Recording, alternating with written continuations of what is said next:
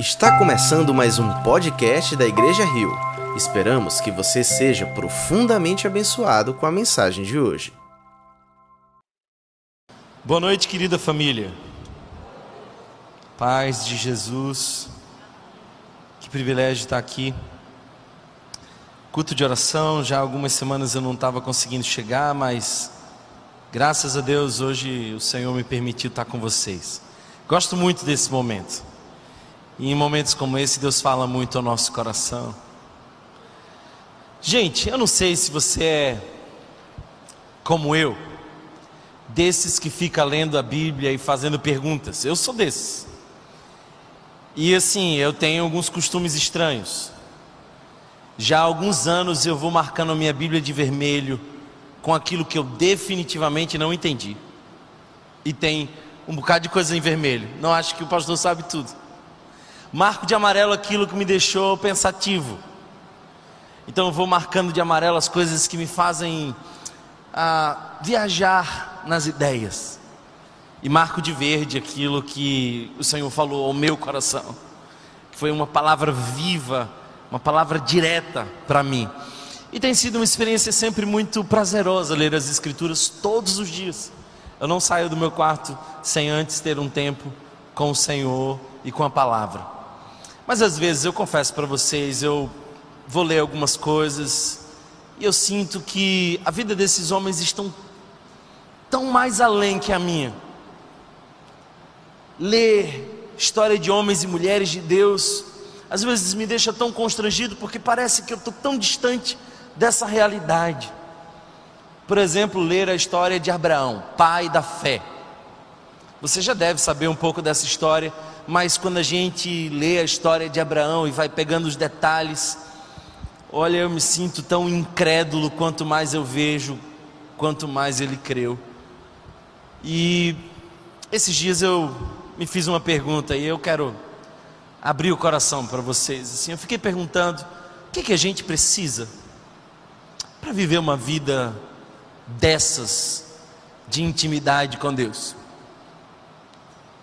O que é necessário para nós, para que tenhamos uma vida tão intensa, como foi a de Moisés, de Noé, como foi a de Abraão, que não eram perfeitos, nós sabemos, não eram perfeitos. Esquece essa coisa de perfeição, isso não existe. Noé tomou um porre depois de um grande livramento. Abraão, embora fosse o pai da fé, mentiu, porque ficou em alguns momentos muito temeroso acerca dos, das implicações de ser casado com uma mulher bonita. Eu entendo perfeitamente ele, porque eu também sou casado com uma mulher muito bonita. Jacó parece bem semelhante a Abraão e ele não é só um mentiroso, ele é um profissional, ele é um 171. E apesar de ter visto uma escada que levava para o céu e não ter visto Deus na ponta de lá, mas na ponta de cá, diante dele, numa experiência sobrenatural, numa teofania. Mas Jacó fez algumas coisas que eu não teria coragem de fazer, como por exemplo mentir para o meu pai. Eu sei, eu não estou. Eu não estou fantasiando. Mas o fato é que esses homens marcaram a história. Ler a galeria dos heróis da fé, por exemplo, me instiga muito. Porque a galeria dos heróis da fé não é a galeria de pessoas perfeitas, mas é a galeria de gente que teve histórias redimidas e que marcou a história. Por exemplo, está ali Raab, uma prostituta que foi fundamental para um grande livramento que Deus deu ao povo. O que, que a gente precisa para viver tão intensamente na presença de Deus como esses irmãos? Já perguntou isso para você? Que a gente precisa para se agarrar na presença de Deus, como por exemplo Moisés que tinha intimidade, e o texto diz que falava com o Senhor como quem fala um amigo. Olha aí, imagina, Moisés sobe o monte, e é basicamente uma ligação, e aí, tudo certo, Deus? Era mais ou menos assim. Por exemplo, agora ando lendo Elias e Eliseu e, e quanta intimidade assim, evidências do poder sobrenatural. O que, que a gente precisa? O que, que a gente precisa? Eu comecei a olhar para essas personagens e perguntar o que, que a gente precisa para viver esse tipo de vida. Olhar os discípulos, olhar o apóstolo Paulo e toda a entrega e todo o impacto. Deus, eu quero uma vida tão intensa como essa de Paulo. Eu quero experimentar realidades tão profundas como essa de Abraão.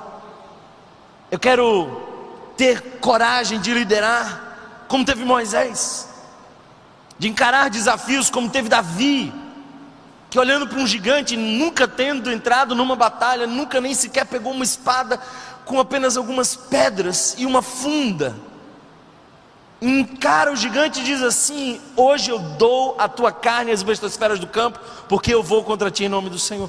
Que vida é essa? Eu quero isso. O que é está faltando para você? Porque, se você, como eu, vez por outra, a gente tem uma sensação de impostor.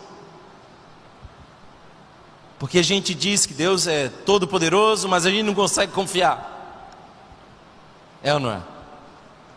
Ou ninguém aqui sofre de ansiedade. A gente crê que Deus é o Deus do impossível, mas vive com pensamentos catastróficos acerca de um futuro desgraçado que nos faz sofrer hoje, embora não exista. É ou não é? Mas que vida é essa, gente?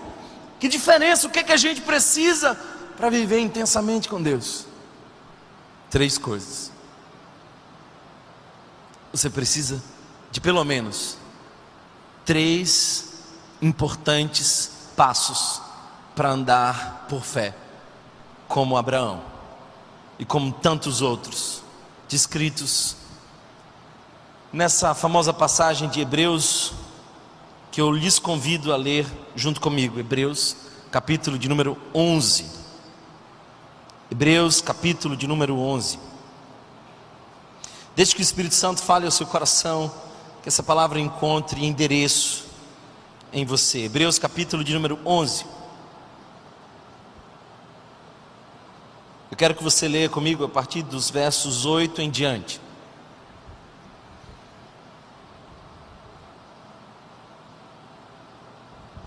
Pela fé, Abraão, quando chamado, obedeceu e dirigiu-se a um lugar que mais tarde receberia como herança, embora não soubesse para onde estava indo. Pela fé, peregrinou na terra prometida, como se estivesse em terra estranha viveu em tendas, bem como Isaac e Jacó, co-herdeiros da mesma promessa. Pois ele esperava a cidade que tem alicerces, cujo arquiteto e edificador é Deus. Pela fé, Abraão e também a própria Sara, apesar de estéril e avançada em idade, recebeu poder para gerar um filho, porque considerou fiel aquele que lhe havia feito a promessa. Assim, daquele homem já sem vitalidade, originaram-se descendentes tão numerosos como as estrelas do céu e tão incontáveis como a areia da praia. O texto segue, eu não tenho tempo para a gente ler toda essa passagem, mas eu quero pelo menos dizer três coisas que eu e você precisamos ter para ter uma vida tão intensa com Deus, como esses que estão na galeria dos heróis da fé tiveram. E olha, você não vai encontrar nenhum desses na galeria dos heróis da fé que não tinha essas três virtudes. Quais são? Bem, o próprio texto nos mostra. A primeira, destacada aqui, logo nos primeiros versos que lemos, é obediência. Obediência. Você não marca a história fazendo a sua própria vontade. Você marca a história fazendo a vontade de Deus. Segunda virtude, segundo passo para a gente andar por fé: renúncia. Renúncia. Você não anda pelos caminhos de Deus sem antes renunciar os caminhos que você escolheu. Renúncia. E por último, espera. Não é da noite para o dia que as coisas acontecem. é que a gente lê dois, três versos e acha que foi de um dia para o outro. Mas tem muita história em dois versos. E a gente precisa aprender a esperar, e essa coisa da espera tocou meu coração, especialmente hoje pela manhã. Sabe, gente, nós precisamos aprender não a ler a Bíblia apenas, o que a maioria dos crentes fazem, e se você não faz, eu quero convidar você a ser um crente melhor. Mas eu quero convidar você a ler você olhando para a Bíblia. Ler só a Bíblia como um livro histórico uma experiência empobrecida. Mais rico ainda é quando você olha para o texto e encontra Jesus e você juntos quando eu leio a história de Abraão, eu olho e vejo Jesus. Quando eu leio a história de Abraão, eu olho e vejo a minha história. Abraão não é apenas um personagem, Abraão é um arquétipo, é uma estrutura na qual nós nos encaixamos. Abraão não é apenas uma figura que ficou no passado, mas somos, hashtags, somos todos nós Abraão. Todos nós Abraão. De algum modo, todos nós fomos chamados para sair, obedecer, todos nós fomos chamados a renunciar, e todos nós estamos num processo, e a única coisa que nos cabe nesse processo é esperar. Quando eu olho para a história de Abraão, eu estou vendo a minha história. E eu não sei se você consegue perceber, mas é a tua também. Todos nós fomos chamados a obedecer, a renunciar e a esperar. Queridos irmãos, se você observar esse texto comigo, você vai perceber logo de cara que quando foi chamado, obedeceu e dirigiu-se a um lugar que mais tarde receberia como herança. É isso que o verso 8 nos diz, embora não soubesse para onde estava indo. Isso me faz lembrar o que Martim Lutero disse certa vez: ele disse, Eu não sei por quais caminhos Deus vai me guiar, mas eu conheço muito bem quem me guia. Por isso, essa é a única e é fundamental razão para a qual nós podemos obedecer tranquilamente. Não porque a gente sabe por onde vamos passar, mas porque a gente conhece quem está mandando. Obediência é fundamental, todos nós, se queremos ter uma fé mais profunda, se queremos andar com Deus, se queremos marcar a história, nós precisamos andar em obediência. E nossa, queridos irmãos, não, não foi fácil para Abraão, como também não é para nós. Saia da sua terra, do meio dos seus parentes, da casa do seu pai, sai daquilo que você tem. Alguns historiadores sugerem, inclusive, que Abraão fosse uma pessoa rica e que uma boa parte da sua riqueza estava naquele lugar e não, podia levar. Deus não dá muitos detalhes. Deus não não dá um mapa, um GPS. Eu não sei como foi para Sara, mas se Sara era de fato semelhante a todas as outras mulheres, ela gosta de detalhes. Mulheres gostam de detalhes. Aliás, mulheres são as únicas que percebem detalhes. Né? Ou você não notou que quem percebeu que estava faltando vinho foi Maria e não Jesus? Porque a mulher entra numa festa de casamento e ela consegue escanear os vestidos de todas as mulheres. E o homem entra na mesma festa e ele não lembra com que paletó ele estava, provavelmente o mesmo, porque afinal de contas o homem só precisa de um, não é não? O fato é que Deus não dá muitos detalhes, mas Ele diz: vai. A vida de Abraão é marcada por isso. Ele escuta uma voz, e essa voz diz assim: Olha, sabe aquele menino que eu prometi para você, e que provavelmente é a descendência de muitos. Sabe aquele que você esperou por tanto tempo agora? Eu quero que você pegue esse menino, e eu quero que você leve ele ao Moriá e eu quero que ali você sacrifique essa criança. E o que mais me impressiona é que o texto que sucede diz: de manhã cedo, Abraão saiu com seu filho. Como assim? Ele escuta uma voz, ele não reluta, ele não pede muitas confirmações, ele não pede um tempo, ele não diz, Deus, olha, me dá uma chance, vamos repensar isso aqui. Talvez se você pedir uma outra coisa, não, ele obedece. E talvez essa seja uma das marcas mais significativas na vida de um crente: obedecer. Às vezes nós, nesse processo de conversão, estamos tentando fazer Deus ser sensível à nossa vontade, quase que obedecer às nossas orações. Mas num processo de conversão, nós é que precisamos ser sensível à vontade de Deus e obedecer à vontade dEle. O centro da vontade de Deus é sempre o lugar mais seguro. Eu não tenho me preocupado tanto com a ignorância. Eu tenho me preocupado mais com a desobediência.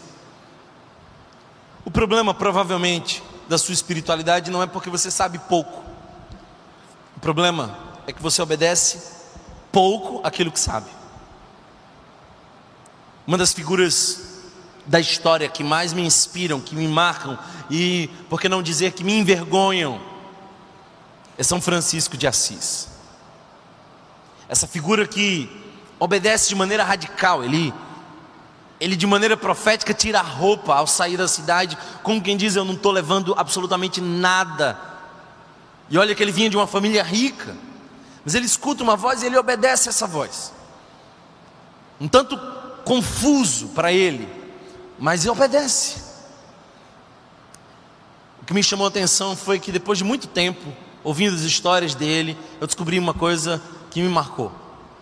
Eu descobri Francisco não tinha nada mais que apenas uma cópia do Evangelho de Mateus. Só isso. Não tinha a Bíblia completa, não tinha mais detalhes, não tinha muitas informações, ele só leu o Evangelho de Mateus. E lendo o Evangelho de Mateus, ele se lança numa experiência de obediência que marcou a sua geração. Porque sabe, se você quer marcar a sua geração, você não fará isso tentando convencer Deus a fazer a sua vontade, mas fará obedecendo a vontade de Deus. Obedece a vontade de Deus. Milagres acontecem quando nós obedecemos a vontade de Deus. Jesus diz aos garçons daquela festa que estava prestes a acabar: encham as talhas com água. Parece uma loucura. Não está faltando água, meu senhor, está faltando vinho. Mas como sua mãe apareceu aqui antes e disse assim: ó, façam tudo o que ele lhes mandar, tá bom, a gente vai fazer, a gente vai encher, vai encher até a borda. E a obediência faz o terreno do milagre acontecer.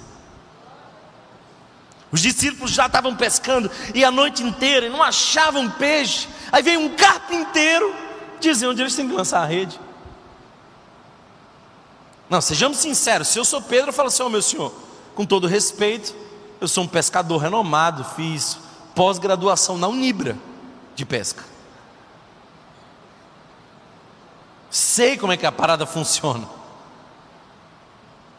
E você, até onde eu sei, o teu currículo é de carpinteiro. Mas sabe de uma coisa? Sob a tua palavra lançaremos as redes. Obediência. Sob a tua palavra é a tua palavra que importa, é o que tu dizes, é o que tu fala, e o que tu vai dizer é aquilo que eu vou fazer. Obediência. Sai da tua terra, da tua parentela, sai do teu conforto e vai para uma terra que eu te mostrarei. E saiu Abraão, e peregrinou Abraão. E é lindo, porque o autor de Hebreus faz questão de dizer assim: ele, ele foi para uma terra que ele não sabia onde era. Eu não sei vocês, mas eu detesto ter a sensação de estar perdido, de não saber para onde ir. E a minha esposa com o GPS na mão, significa que a gente não tem GPS. Ela espera o momento de eu passar da rua, para ela dizer: era aqui. Alguém mais se identifica? E aquilo me incomoda porque eu quero detalhes, eu quero antecipações, eu quero controle, eu quero que me diga, olha, na terceira rua à esquerda, e ela não consegue fazer isso. Mas o problema não é ela. O problema é que eu quero que Deus fique me dizendo: olha, daqui a dois anos eu vou fazer isso, daqui a três eu vou fazer aquilo. E Deus é desses que, que dá o susto. Agora entra aqui. Alguém entende essa palavra? O problema não é que você conhece pouco a Deus. Talvez o problema é que você ainda obedece pouco. E para marcar, para ter uma vida extraordinária, para viver na presença do Senhor, para andar por fé, tem que obedecer. Segunda característica de Abraão e de todos aqueles que marcaram a história. Desafio você a ler a galeria dos heróis da fé e não encontrar um desses. Todos eles, todos eles, carregavam também essa segunda marca: renúncia. Renúncia. Isso fica cada vez mais distante desse pseudo-evangelho que nós pregamos, porque esse pseudo-evangelho que nós pregamos está constantemente adicionado de uma fala de você vem para Jesus e você vai ter. Então é é um evangelho aditivado, é uma coisa assim. Eu convenço você não a vir a Jesus, mas a ter os benefícios que a espiritualidade com Ele pode te oferecer. Isso é terrível, gente. Isso não faz o menor sentido para um cristão do primeiro século. Porque o cristão do primeiro século pensava da seguinte forma: se eu disser sim para Jesus, eu posso morrer amanhã. Se eu disser sim, eu vou ter que provavelmente largar a minha casa. Talvez em algum momento, pela perseguição, eu perca de vista os meus filhos. Então, o sim que as pessoas davam para Jesus era um sim muito caro. Era como se você estivesse trocando absolutamente tudo pela presença de Jesus. E é exatamente isso que Jesus passa quando ele diz: o reino de Deus é semelhante a um homem que, tendo achado um tesouro num terreno, escondeu, voltou, vendeu tudo que tinha, pegou a grana e comprou o terreno. O tesouro do Evangelho nos faz ressignificar absolutamente tudo, e se você entender o Evangelho, você estará disposto a renunciar tudo. Isso não é fácil, e talvez por isso a gente ainda vive uma vida medíocre Talvez por isso a nossa espiritualidade ainda seja aleijada. Olha, eu tive uma experiência interessante. Eu estava no final da escola, tinha passado em dois vestibulares, os cursos que eu queria, e de repente eu começo a entender de Deus um, uma direção que não era óbvia, vai, vai para uma faculdade. E eu lembro que que eu chego para minha mãe e falo assim: Mãe, Deus está me chamando para ir para o seminário, eu estou indo morar na Argentina. Aí ela fala assim: Não, meu filho, a Argentina é muito longe, distante demais. Faz uma coisa aqui mais perto. E na mesma hora Deus tocou no coração dela e lembrou que algumas semanas atrás, eu tinha tido um choque anafilático e estava ali morrendo na frente dela. E ela começou a dizer: Meu filho é teu, Senhor, meu filho é teu, meu filho é teu, Senhor. E aquela oração de mãe desesperada foi registrada pelo call center da eternidade. Sua oração está sendo gravada, foi mais ou menos assim. E na hora que ela disse: Não, não, não, tá muito distante, meu filho. Aí eu penso que naquele, o departamento solta o áudio, aquela voz ecoando: Meu filho é teu, Senhor. Eu falo: Tá bom, entendi. Vá. Aí lá vai eu.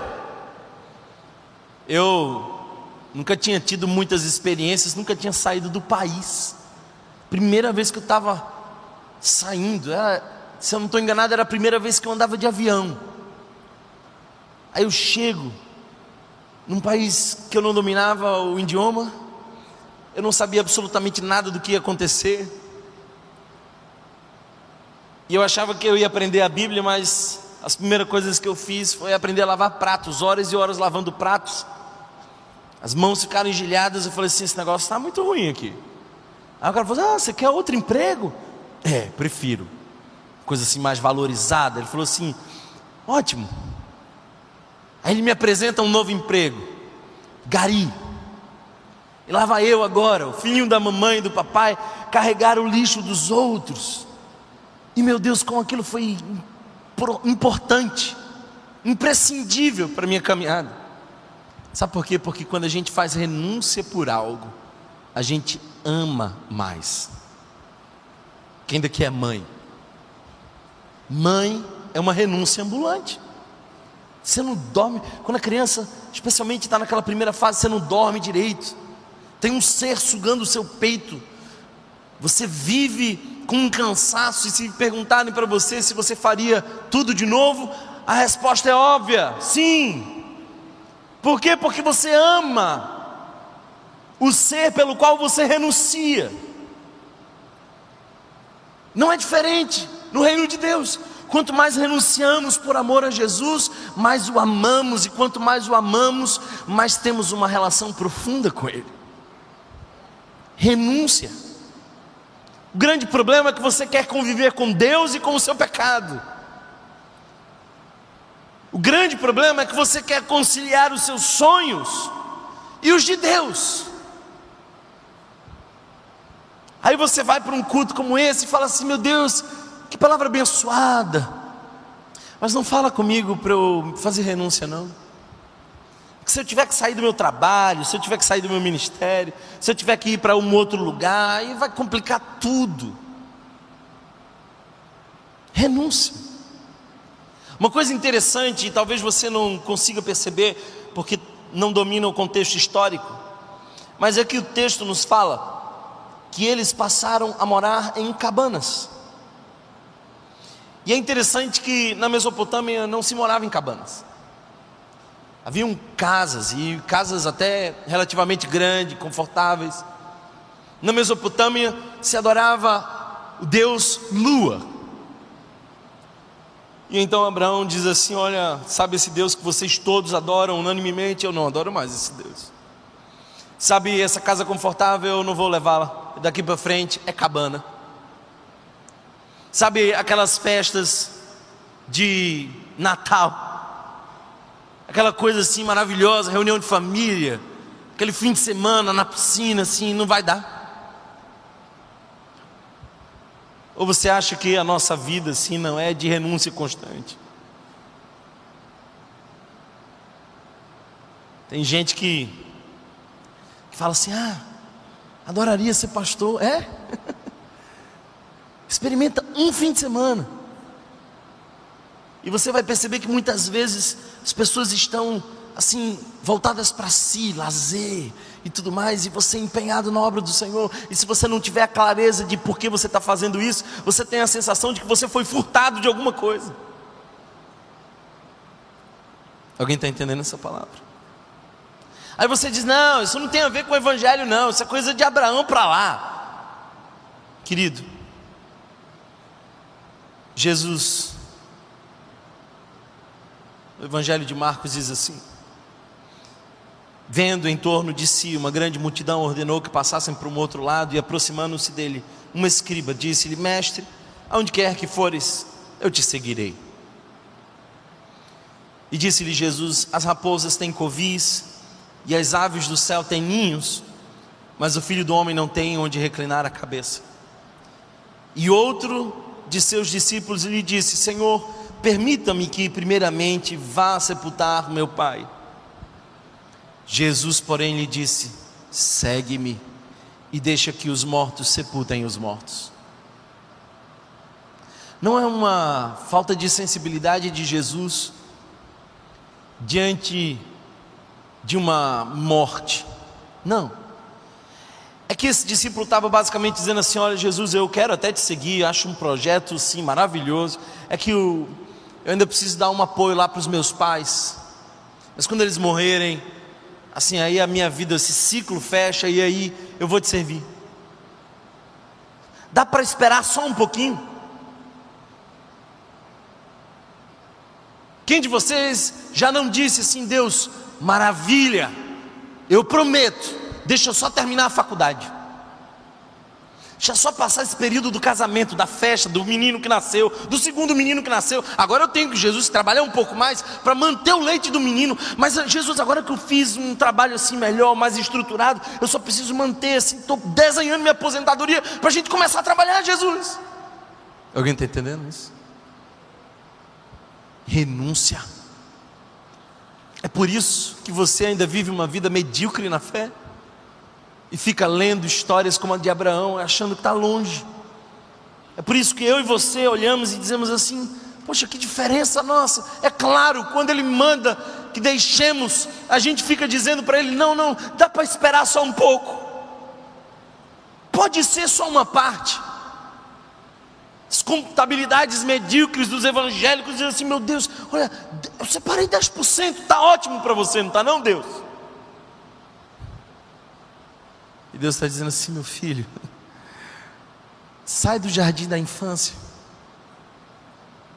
Você não leu que eu não queria o dinheiro do jovem rico? Eu queria o jovem rico. E o problema é que o jovem rico já tinha dono, e o dono do jovem rico era o que ele possuía. E o paradoxo era isso: de o cara possuir uma coisa que lhe possui. renúncia. Renúncia. Por último, se você quer ter uma vida como a de Abraão, de intensidade, de experiências com Deus, de marcar a sua geração, de influenciar pessoas, de ser uma bênção, como Abraão, você precisa aprender a esperar. Primeiro, obedecer. Segundo, renunciar. Mas por último, esperar. Quando a gente olha para esse texto, especialmente se você avançar um pouco mais, você vai perceber que o texto menciona que Sara e Abraão esperaram por Isaac. Apesar de estéreo, verso 11, e avançada em idade. Estéreo e avançada em idade. Sabe o que é isso? Sabe por que, que avançou em idade? Porque ela teve que esperar.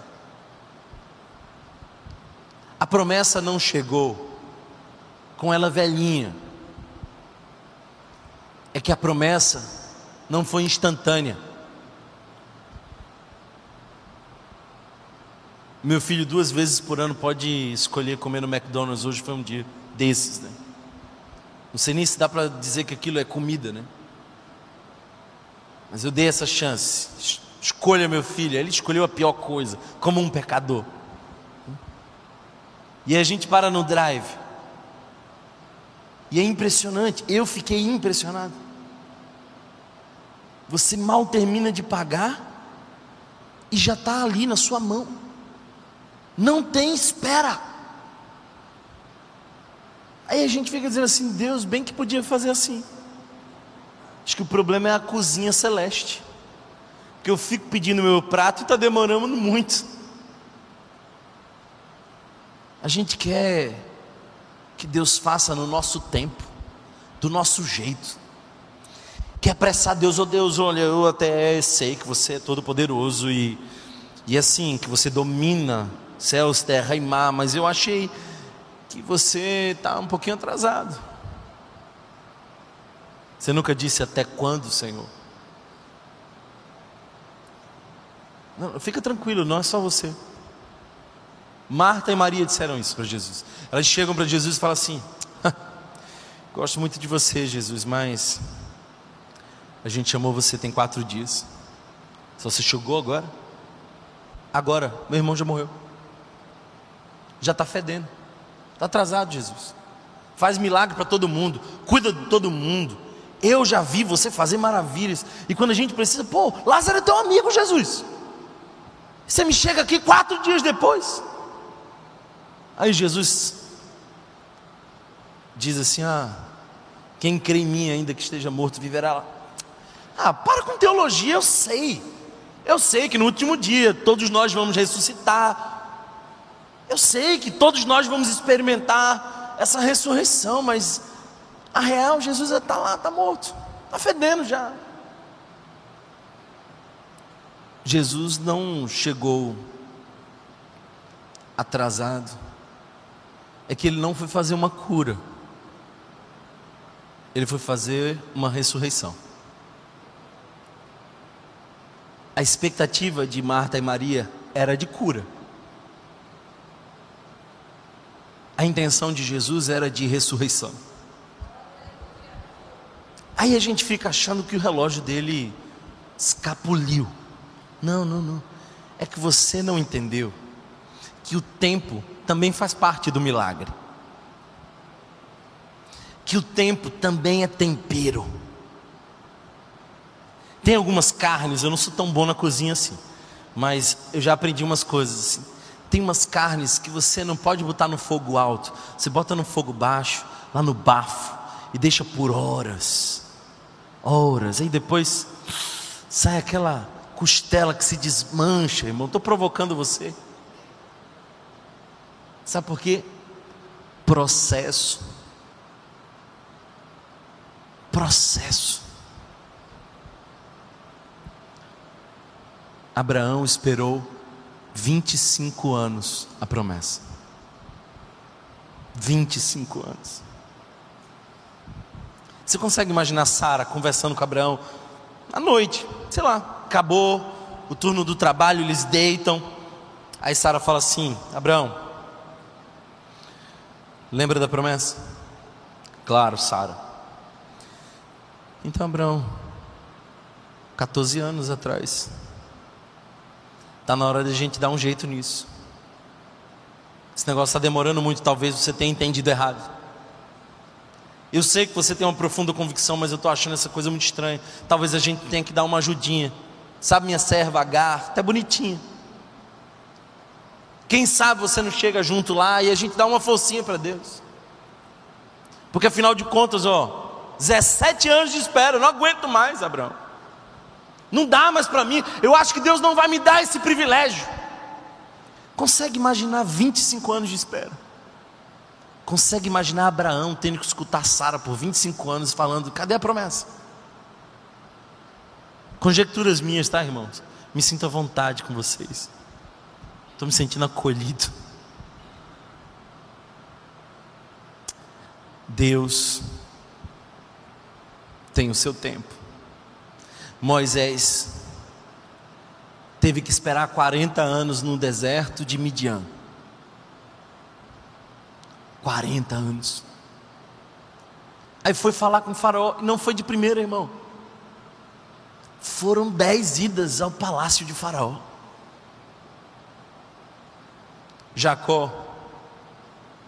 Jacó conheceu uma moça linda. Teve que trabalhar por ela 14 anos. Sete anos trabalhando sem tocar nela. E 14 anos de esforço. E olha que coisa mais linda, o texto nos diz que para Jacó pareciam poucos dias por tanto que a amava. Aí você quer orar e de uma hora para outra assim, Deus responde, né? Você sabe que Daniel era um homem de oração mas em alguns momentos ele teve que ficar 21 dias para ouvir a resposta de Deus. Jejum, oração, clamando, e os céus silenciados, até que depois de 21 dias ele ouve. Você já engavetou sonhos. Eu sei que você engavetou alguns sonhos. Mas não deixe isso acontecer não. Sabe por quê? Porque José passou 13 anos do dia que ele sonhou ao dia que ele sentou no trono, foram 13 anos processo. Não está demorando, é que Deus está fazendo o tempero do tempo acontecer. Ele está mudando você, é o seu estado. Para ele realizar o sonho, ele tem que primeiro tornar você apta ao sonho. O problema não é ele te dar aquilo que você pede, o problema é se você está pronta para receber. Deus podia te dar facilmente hoje, mas Ele sabe que você ainda precisa passar pelo processo. Samuel vai lá e unge Davi. Daqui para frente, o óleo, imagina o óleo escorrendo. Aí você diz, poxa, o profeta foi lá, agora tudo mudou para Davi. Não, 13 anos fugindo de Saul. 13 anos, desde que aquele óleo escorreu até ele subir no lugar de honra no trono. Como é que foi com Paulo? Esse grande homem que escreve uma grande parte do Novo Testamento, maior apóstolo de todos os tempos, o maior missionário, o maior teólogo de todos os tempos. E aí, Paulo, como é que foi o seu processo? Imagina você chegando na eternidade falando assim: Paulo, me conta aí a tua experiência ministerial. Ele fala assim: Ah, deixa eu te contar o que pouca gente sabe. Antes de tantas cartas, de tanta influência, antes de de, de fato gerar um impacto na comunidade do primeiro século, eu fiquei 14 anos no anonimato. Ninguém me conhecia bem. Desses 14 anos eu fiquei três no deserto. Só eu e Deus.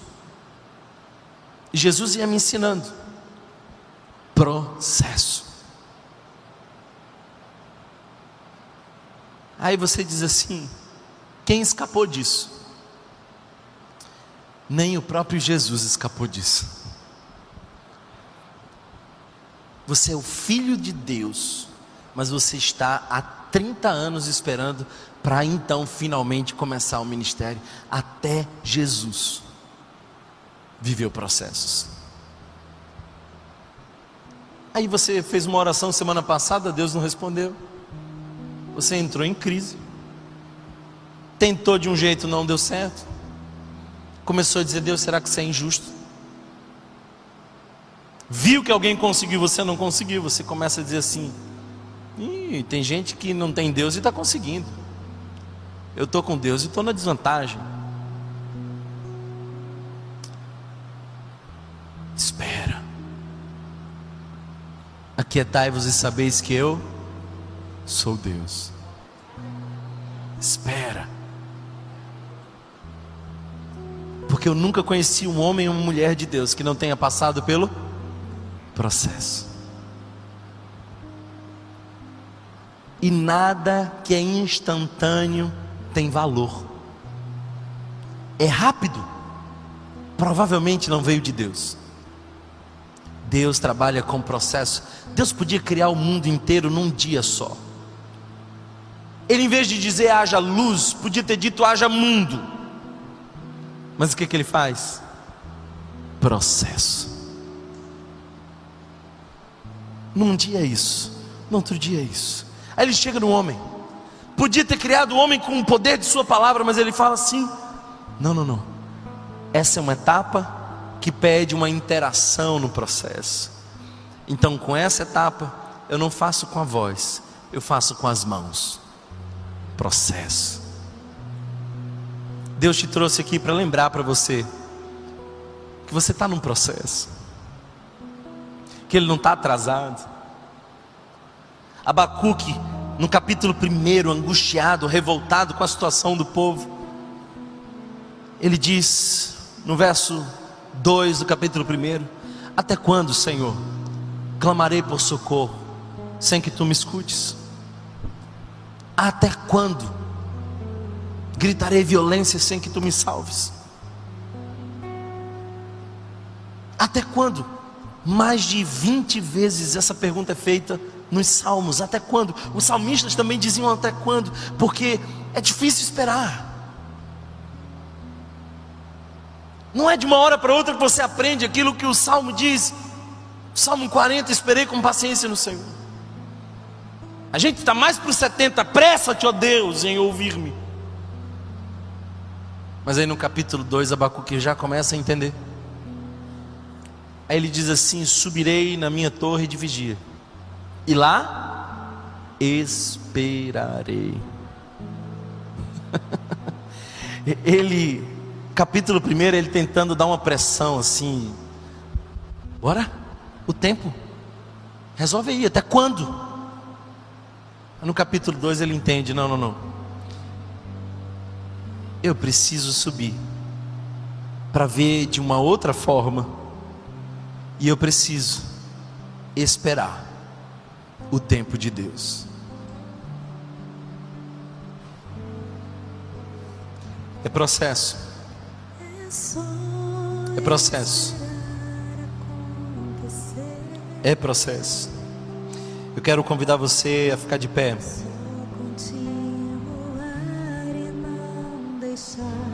Posso afirmar sem medo de errar, Ele conhece os dilemas do seu coração, os seus medos, Ele sabe.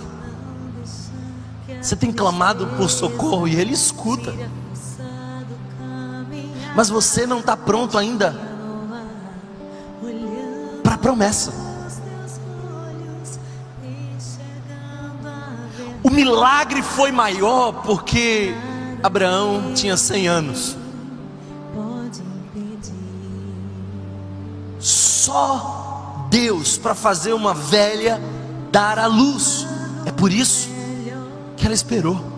Ela esperou até que todo mundo dissesse é impossível. Então Deus levantou do trono e falou: Agora é o meu tempo. O tempo é dele.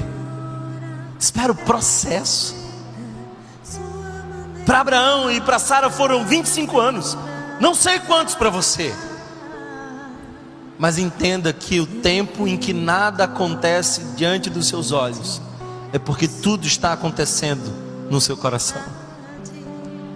Enquanto do lado de fora nada muda, é porque Deus, embora não esteja trabalhando no cenário, está trabalhando em você.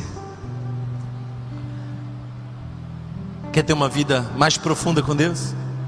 Obedece, renuncia e espera. Cante essa canção. Deixe que o Espírito Santo fale ao seu coração. Sabe, eu já cantei essa canção algumas vezes, chorando, enquanto tomava banho. Lutas grandes na igreja, e eu orava e chorava, e a água e as lágrimas se misturavam. E a fala dizia assim: é só esperar acontecer. E eu lembro que naquele dia eu disse: Eu vou esperar, Senhor. E eu posso dizer para vocês que aquilo que eu esperei chegou no tempo de Deus. É só esperar. É só esperar. Diga isso. Se você foi abençoado por essa mensagem, compartilhe com alguém, para que de pessoa em pessoa alcancemos a cidade inteira.